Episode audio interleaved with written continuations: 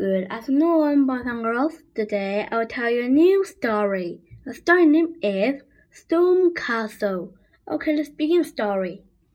Nadim's mom and dad had to go away, so Nadim to stay at Biff and Chip's house. Nadim had a bag with his all his things, but he had a big box too. What's in the big box? asked Chip. Wait and see, said Nadim. The children went to Beth's room. Nadim had a big box. He opened it and took out his computer. Brilliant, said Chip. I've got some new computer games, said Nadim, but we can play with them later. I've got something else to play with.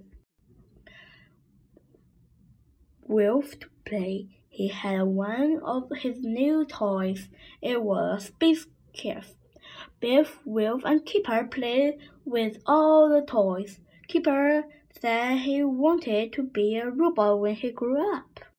You can't, said Biff. People can't be robots.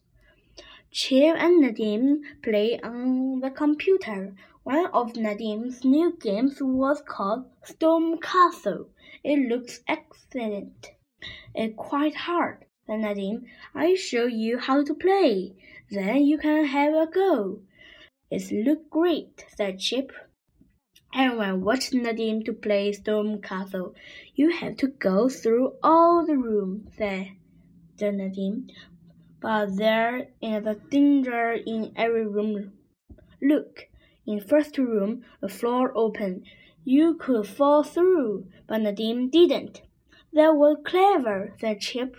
Nadim was good on computer. He got through all the rooms safely.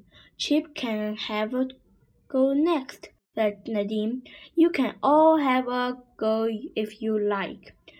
You're brilliant at it, said Chip. I won't be very good when I have my go. Suddenly, the magic key began to glow. Oh no, said Biff. I don't want the key to glow. I don't want the magic adventure. I want to play on Nadim's computer. I don't want the magic adventure either, said Chip. I think I know uh, where it will be. Where do you think it will be? asked Keeper. Storm Castle, said Chip. Oh no, said Wolf. I don't think we are going to like this adventure. Storm Castle is full of dangers. It's good John Nadim is with us, said Biff. The magic didn't take them inside the castle. It took them to desert. Storm Castle was in front of them. Why didn't the magic take them in the castle? Said Wolf. And where's Nadim?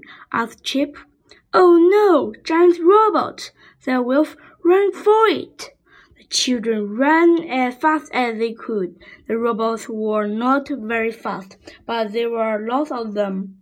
We will have to get into Storm Castle, said Biff. Come on. The children saw a bridge. It had the only way to the castle. This is the way in, said Wolf. The robot can't get across this. I hope it's safe, said Chip. It's a long way to fall. Suddenly, the bridge began to open in the middle. Jump for it, called Chip. It's open too much. You won't get across. Biff and Keeper ran as fast as they could. Then they jumped across. Wolf was still on the other side. The gap was getting wider and wider. Come on, Wolf, asked Biff. You can do it. Run as fast as you can and jump. We'll grab you. The gate of the castle was closing. It was getting lower and lower. The children ran as fast as they could. Chip ran to the gate and rolled under it. Come on, he shouted. We don't want to be shut out of the castle. They got under the gate and just in time. Then it shut with a long clang. Biff didn't like the adventure much. It was hard work. It's no far, she said. This Nadim adventure, and he's not even here. The children came to three doors. They didn't know which to open it. I think we should go through this one, said Wilf. It looks like keyhole.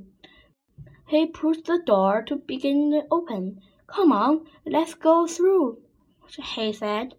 The door shut and they found mirror in a room full of them.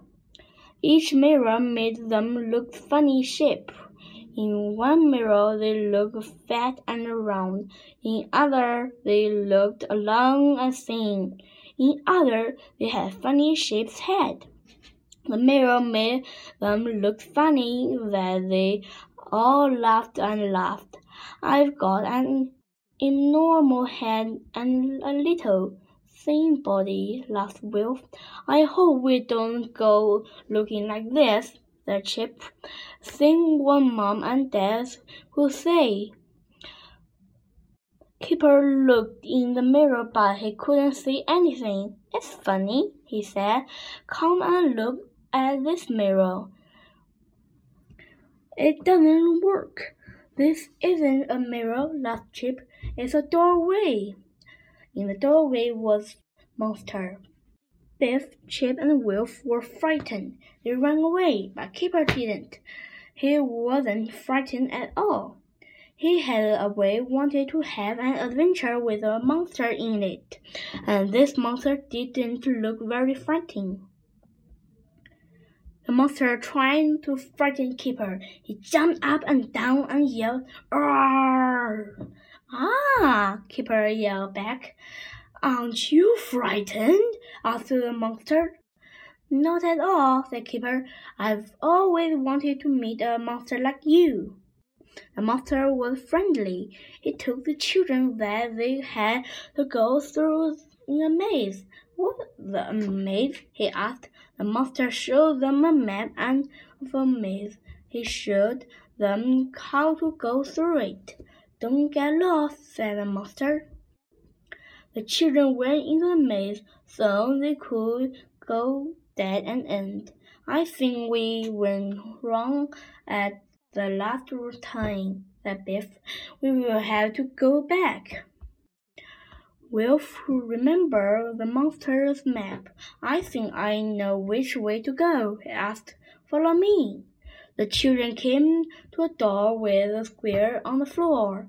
Some of the squares had a number of them. There was a doorway in the end of the hall, but it was high up in the wall. How do we get up that door? asked Kipper. I wish Nadim was here, said Biff. He knows. The children had to cross the number and stand on an empty square. The right one will take them up to the door.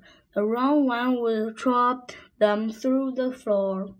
How do we know the right squares? said Chip. Suddenly, Biff said, I know which one is it. Biff began to cross the floor. This way, she said. This way is square eight up to six. I don't get it, said Chip. How do you know this way leads to right squares? I'll it up to fifteen, said Biff. I still don't get it, said Chip.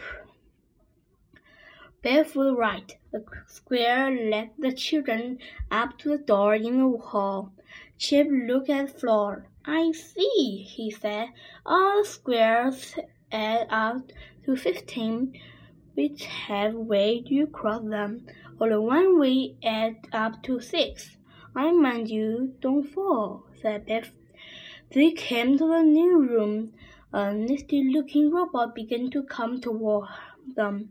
Help, said Keeper, It's going to get us. The robot came closer. That's funny, said Chip. It's just like one of the Nadim's toys. Suddenly, Chip began to laugh. I don't frighten of the head robot, that Chip, come on, everyone, he called. Help me push. He ran up to the robot and gave it a push. The other helped. The top of the robot began to open. Look who inside, shouted Keeper. Nadim was sitting inside the robot. Whoa, what clever you, Chip, he said. How did you know what inside here? Because you wrote a toy about his robot at school, asked Chip. Well done, Chip, said everyone. The magic glowed and the adventure was over. Nadim was sorry. It was funny being master of Storm Castle, he said. We had to through the castle and you didn't, said Biff. You can put your computer away and we will have a game of football. The end. Goodbye. Thank you for the listening. See you next time.